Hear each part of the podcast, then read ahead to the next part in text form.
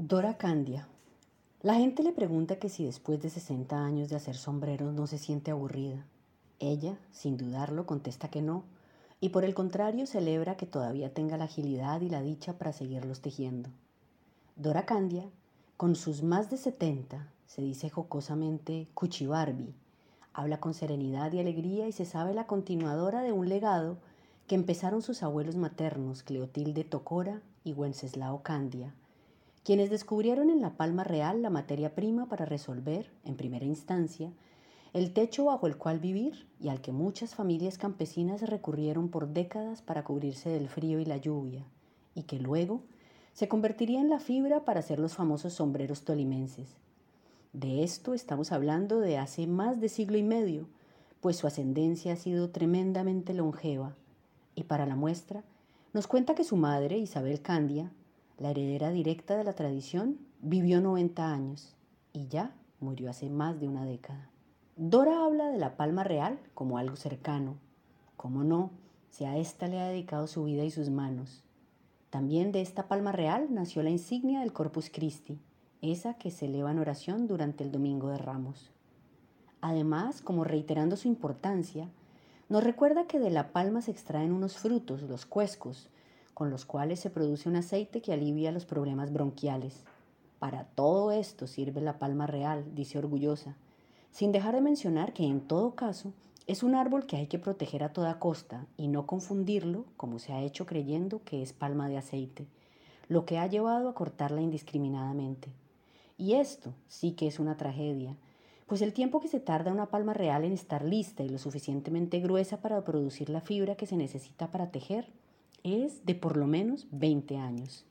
Cuenta que allá, muy arriba y a lo alto de su tallo único, es de donde se extrae la fibra que viene enrollada en lo que se conoce como un cogollo y que los artesanos han bautizado espiritualmente como el ramo. De allí salen sus hojas, esas que se ponen todas frondosas y las mismas que se extienden y hay que hacerles todo un tratamiento para poder luego elaborar las artesanías. Se refiere con devoción a la extracción, su secado, cocción y trabajo para dejar lista la fibra para tejer. Recuerda, eso sí, que descubrir cuál era la mejor manera de manipularla solo se dio por los años de trabajo, y cómo para la comunidad fue toda una hazaña descubrir que desorillando la fibra y cocinándola se lograría el color beige claro que la ha hecho famosa. Aclara todo esto porque antes de que los sombreros se hicieran de esta manera, simplemente se bajaba el cogollo y se tejía en crudo. Si bien para nosotros hoy es normal hablar de la comunidad tejedora de El Guamo, ella recuerda que en los tiempos de sus abuelos e incluso en los de su madre eran muy pocos los artesanos que había en esta región. Esa memoria parece lejana frente a un lugar que se ha ganado el reconocimiento de muchos por la destreza de sus tejedoras, y de ella en particular, quien en 2004 se lanzó a hacer con la palma real 21 vestidos de las mujeres que concursarían en el Reinado Nacional de la Belleza y que quedaron grabados en el imaginario colectivo como algo extraordinario. De hecho, se pone feliz al saber que la han visitado de 13 países para ver ese prodigio natural hecho moda.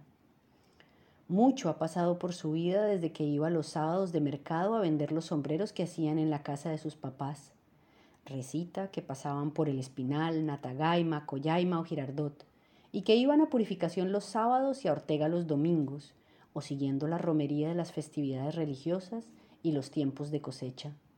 Ha sido una vida larga y dedicada, y sin duda trabajosa, aunque agradece que el tejido siempre le permitió ponerles a sus hijos un plato de comida en la mesa.